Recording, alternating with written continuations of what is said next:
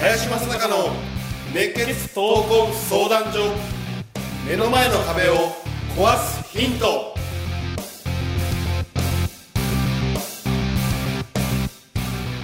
こんにちは。ナビゲーターの今野花子です。林正孝の熱血闘魂相談所。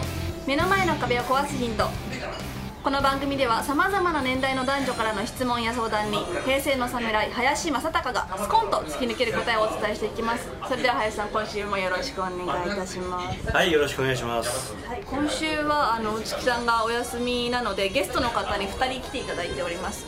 まず1人目が先週に引き続き籠池千奈美さんに来ていただいております。よろしくお願いいたします。お願いしますはい、そして、えーもう1人今日初めてのルリコさんに来ていただいております。どうぞよろしくお願いします。ルリコさんにはちょっと自己紹介をしていただき、林さんの第一印象も伺いたいんですけど。はい、はい。えー、と私は今あのコンサル会社で勤めています。でお客さん先に今常駐していて、まあ、フィンテック関係のことを今関わってます。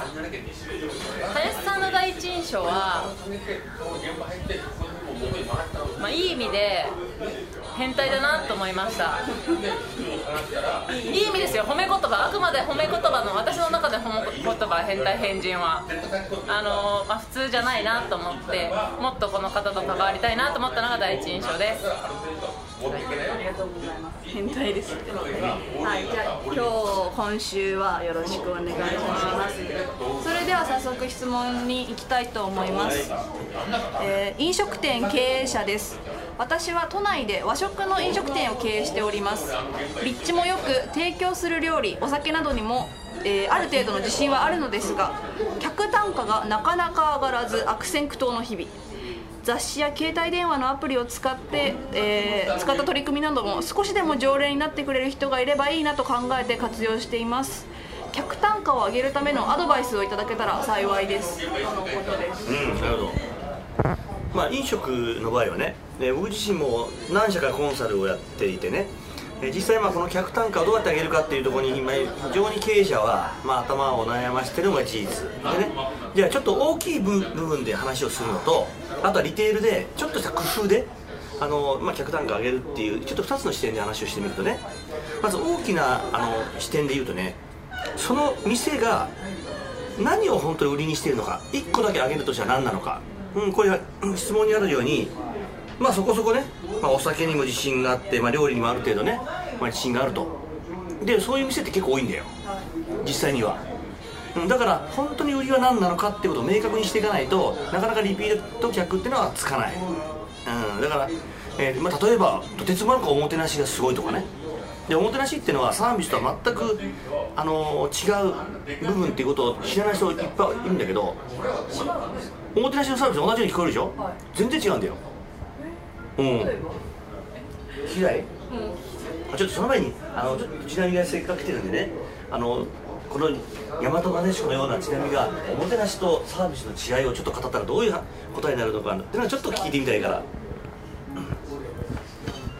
私が考えるおもてなしとサービスの違い、まあ、サービスは普通にこう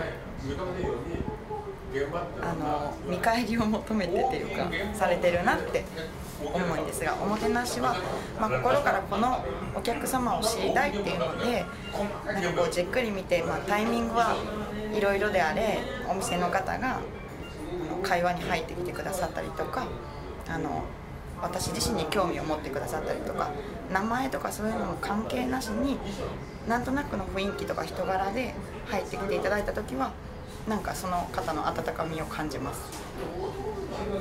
見返りなるほどね。今言ったことはまさに違いの一つなんだよ。でサービスっていうのは基本的には対価が伴う。だから、ね、西洋に行ったらチップでしょ、うん、だから必ず対価を伴うのがサービスでおもてなしっていうのは対価が伴わない。この圧倒的なまた違いが1個ある。おおすごいね。じゃあちょっとルリコに聞いてみよう。私はサービスはサーブから来てるので提供するだからセルフサービスとかもあるみたいにとりあえず提供してれば OK でおもてなしはある意味その人の先を見た行為。なので提供するか、えっと、その先のアクションを考えた行為なのかの違いかな？はい。なるほど。やっぱりいいとこつくよね。え実際ねもう一つの特徴っていうのはあのサービスっていうのは確一化されたものなんだよ。要は同一の、ね、行い行動をどういう人に対しても同じことするの。これがサービスだからよく僕のねあのね西洋的な考え方で言うとよくカード会員なんかもあるじゃない？プラチナ会員とかゴールド会員とか、ね、普通の会員とか。それによってステータスを変えてるよね。だからそのステータスを変えていかないと逆に、えー、オリジナリティが出せない。で日本のやってるねおもてなしっていうのはその人に合わせて要するにその人が何を望んでいるのかとか何を求めてやしてほしいのか。極端にはサービスとしないことのサービスなんだよ。あえてなんか静かにしといてほしいとかね。思ってる人いっぱいいるんだよね。そういう人たちに対してのおもてなしっていうのはあえてしないこととかね。だからその人に合わせた形で自分で考える。確実的なものではないというのがこれがおもてなしとサービスの違い。あと一番の違いっていうのはねサービスっていうのは見てもらわないと対価を得られないわけよ。だからこれやってますみたいなことを表現するね。でもおもてなしっていうのは基本的には陰徳の美学っていうのがあって。陰徳。要するに悪く言うと見えないようにするんです。ちょっとしたさりげなさとか。こういうね陰徳の美学っていうのがおもてなしなのまあそのぐらいね日本が大事にしてきた文化、えーそういった中に、えー本当にこのその人に対して何ができるのかを真剣に考え続けるという、う根幹の分っていうのがまあおもてなしであってねあのまあ、サービスとの違いっていうのはそういうところである。まあ、例えばそういうようなことをね真剣に考えてやるのかとかねあのだからその店が何を本当売りにしてるのかっていうことをもっと明確にする必要がある。で逆に言えばえ全員に来てもらいたいと思った瞬間に極端にいや誰も来なくなる要するにそこの店にはそこの店の良さがあってその良さを求めてリピート客が来るわけです。まあいつだったかな前話したことがあると思うんだけど僕がよく行きつけのお寿司屋さんがあってなんか交渉にお寿司屋さんなんて言うけどね、えー本当に、えーいえーっとね10貫だけ出るんだよ。10貫2100円ってのがあってね。でそこで言っててまあひどいのよ扱いが。まずね、えーっとオーダーできません。でなおかつ何回も殴られたし。でもその大将に殴られたことによって自分自身がこのいろいろ学ばせてもらったりね。あののかな、まあ、正しい道を教えてもらったりとか。ね、まあ、そんなことをあのやってくれる店があってね。その代わり常連客には徹底的にサービスじゃないよ。差別する。いい意味で差別をする、まあ、そんなことやってくれるようなと思ったらやっぱやっぱファンがつくわけですよ。いやそこはじゃ一番美味しいかって言ったらねそれは分からんです。でもなんかそこに行きたくなるっていう。行きたくなることがそれぞれえみんな違うというかね。だそんなことをねあの少し考えてみると、まあ、大きな意味ではあの差別化できると思うし。でもう一個小さな話で言うとねあのやっぱり利益上がるのはドリンクなんだよね。お酒なんだよね。これはべらぼうに上がるの。っていうことはお酒が飲めるようなものをどれだけ工夫ができるかなあとはちょっとしたつまみを出すことによって本当のお客さんっていうのはねこれサービスですって言われた瞬間に面白いんだけどどんな安いものであってもねすごい嬉しいわけよ。でそれをいかに多く作るか。でそれがねほんとちょっとしたもんでいい。しかも必ずそれは差別化すること。うん。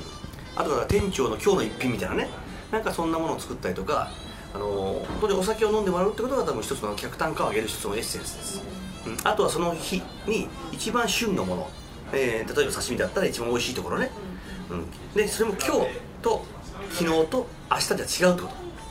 必ず、まあ、毎回同じじゃしょうがないんだよね。必ず違うものをあのおすすめする。で人っていうのはねあのおすすめされるとねあのなんか特に考えてはないんだけどなんとなく欲しくなるんだよね。でその違いもあるしね、えー逆に言えば、えーそのおすすめするものにストーリーがあればあるほどとてつもなく人がね、えーそこに入り込みやすい。だから例えばマグロでもその辺のインド洋のマグロとね本マグロで違うわけようん、うん興味持つんだよね。だからまあそういうようなあの人によっては違うということとみんなにあの万人に受け入れられるものは基本的にはリピート客呼ばない。チェーン店は別よ。チェーン店はあの同一のサービスを同一の価格でで同一のあの質。のものを出すっていうのを決めてるけどね。まあ多分ここはあのチェーン店じゃないと思うんでね、まあそういった意味ではあのそれとは違うね。あの差別化あの区別っていうことを考えたらもっともっと多分ね店はあのリピート客でいっぱいになるんじゃないかなと思います。ありがとうございます。今日はいつもと違って本当に居酒屋からねポねッドキャストしたんでいろいろ面白いですよね。はいじゃあ林さん籠池さんそして瑠璃子さんありがとうございました。ありがとうはいありがとうございます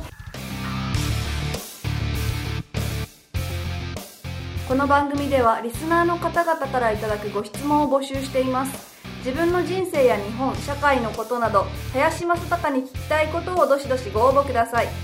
ご質問はインターネットで熱血闘魂相談所と検索。すると Facebook のページがヒットしますのでそちらにアクセスしていただき、えーメッセージボタンをクリックして質問を送ってください。ポッドキャストの他にも YouTube でも聞けるようになりました。そちらも合わせてチェックしてみてください。皆様からの質問お待ちしております。それでは次回もお楽しみに。